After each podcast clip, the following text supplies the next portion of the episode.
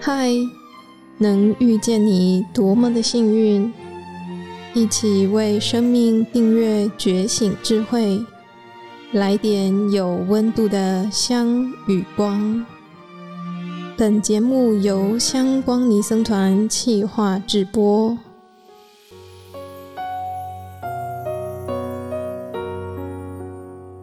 来点香光的朋友，大家好，我是节目主持人郭子林。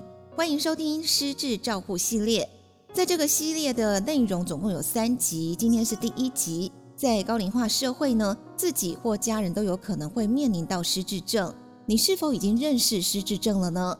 今天要跟您分享的主题是认识失智症，邀请的来宾是台北荣总神经医学中心林黛薇临床心理师，心理师你好，林你好，大家好。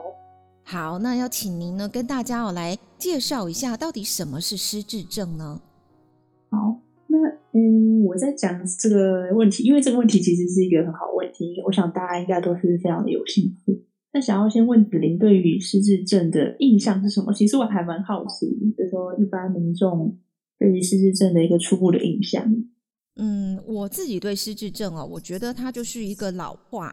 可能会去面临到的那老化就是很多的器官会退化嘛，哈，只是它刚好就是退化到我们的呃大脑的一些神经的部分啦，哈，然后大脑的一些功能的部分，好，那可能像老化呃退化的话，可能还包括说像那个呃帕金森氏症是不是？这应该就是失智症嘛，哈。另外还有一个，对我记得好像手会抖的那一个，我现在一一下子忘记。帕金森症其实应该就是你讲的手会抖的，手会抖那一个。好，那另外好像还有一个，对对对对对，阿兹海默症，对不对？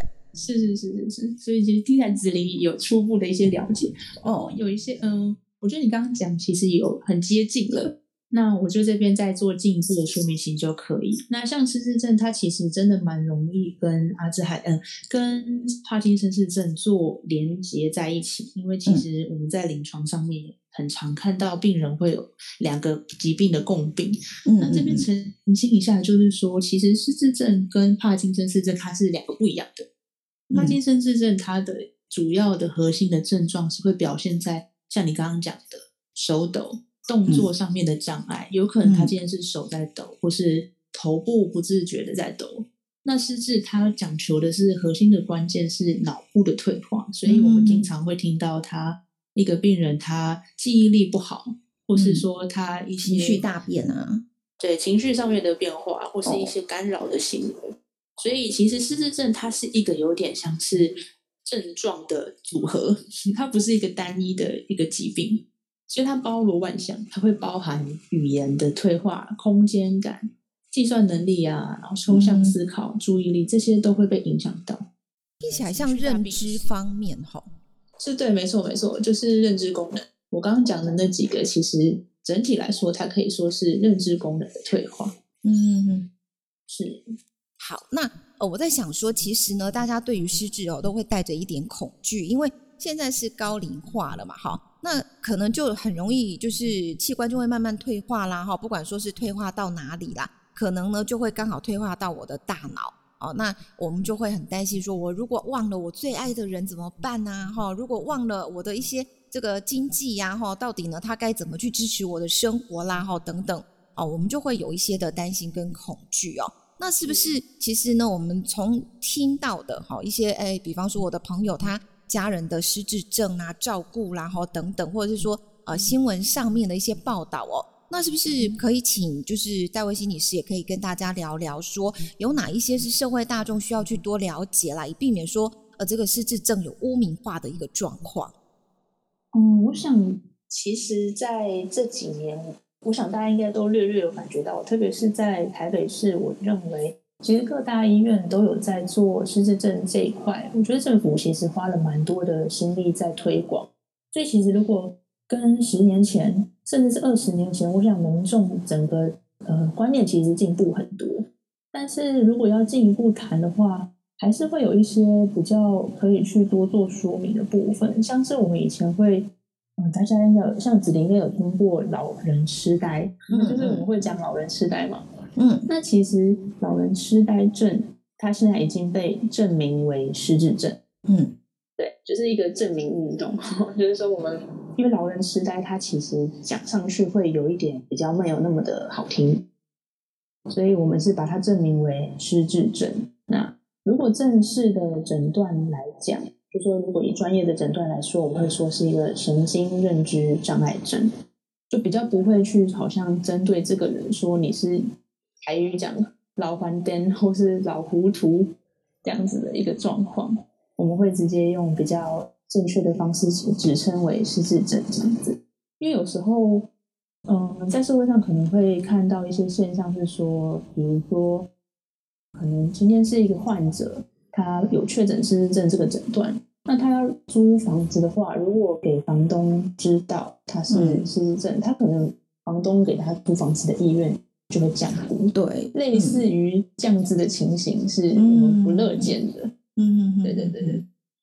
说其实会是希望说让大众更加了解，说这个疾病并不是说大家想象的那么的可怕，那其实就相对可以改善说我刚刚提的这个例。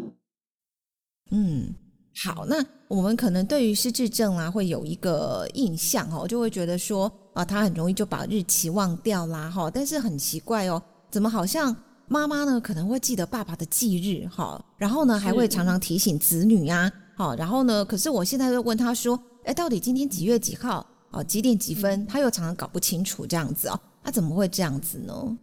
对对对，因为其实这个是我们临床非常常碰到的一个 case，就是说。因为失智症会忘记日期是蛮关键的一个症状，但是有时候真的你去问他一些关键的这种，应该说跟他切身比较相关的日子，像您刚刚提的这个例子，就是说忌日哦，配偶的忌日嘛，那这其实对他来说是是很切身相关的事情，所以我会说，其实要去看这个日期对他个人的重要性，就你要考量到他的背景。那另外，我是想要补充的是说，有时候，嗯，不要说是失智症，对于那些没有上班啊，或者说已经没有固定说上下班这样作息的老人家，突然要问他几月几号，嗯，就算没有退化，其实对他们来说，要回答说今天是二月，然后跟某某号，嗯，这就会有一点吃力。所以有时候，对，这也不见得是说，哦，你你忘记日期就一定是失智症，那就算。呃，不记得也没有关系，有时候是要考量到他的背景。哦呵呵呵，是因为那个日期可能对他来讲每天都差不多，没有什么重要的事情，他就不会有什么太大的意义存在，是这样子吗？是没错。哦，比方说，呃，像我们如果说有这个呃吃素食哈，有一些初一十五啦，那可能我就会对于初一十五的日子就会比较敏感，是不是？对，没错，就是说，可能如果你了解他的一些背景，嗯哼，那你可以从那边去引导。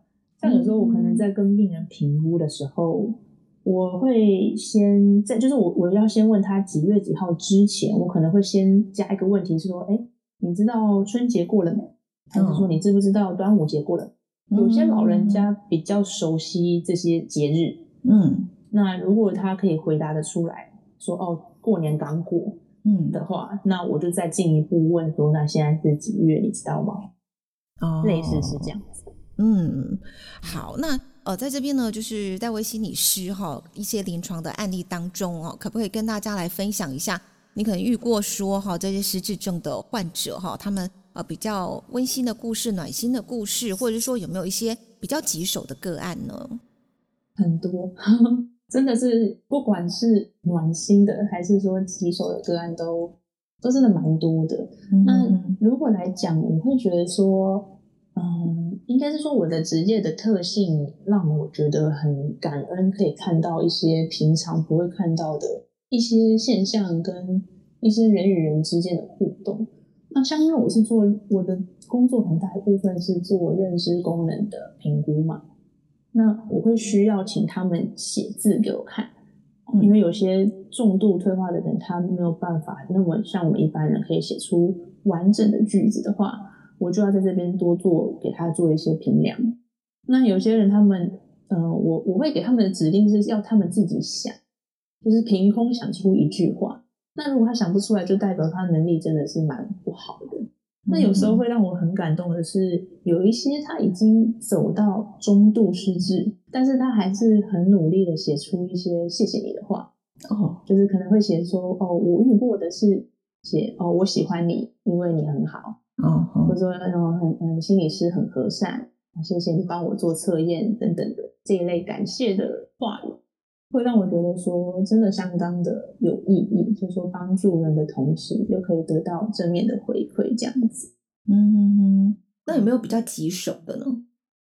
棘手的也很多，棘手的也是跟他们的疾病特征很有关联啊。嗯，因为失智症有很容易的一一个区一个族群是比较没有病视感。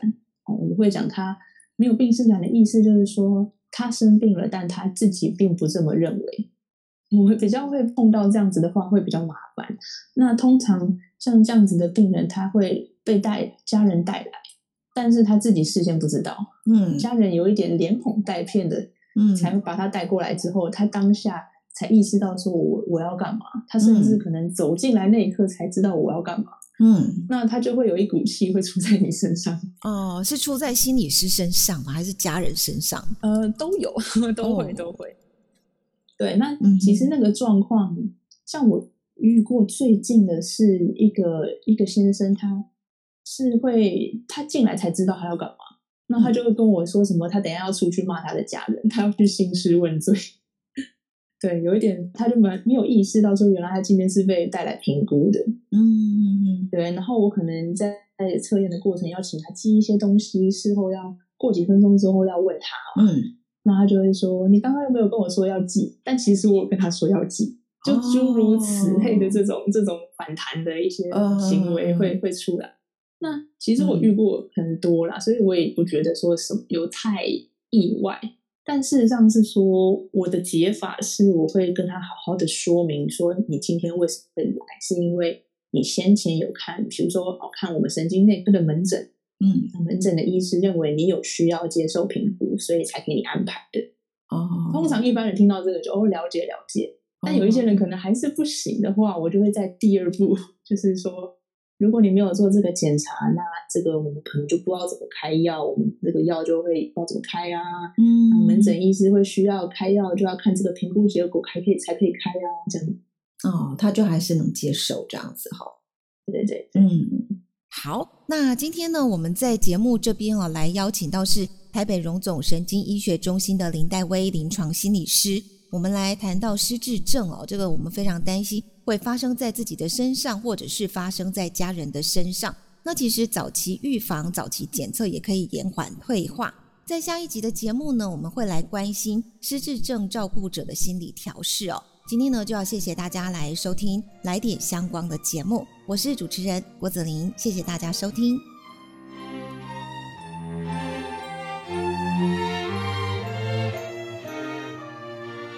感谢你的聆听共学，愿香光宝藏一路陪着你，前往内心向往的方向。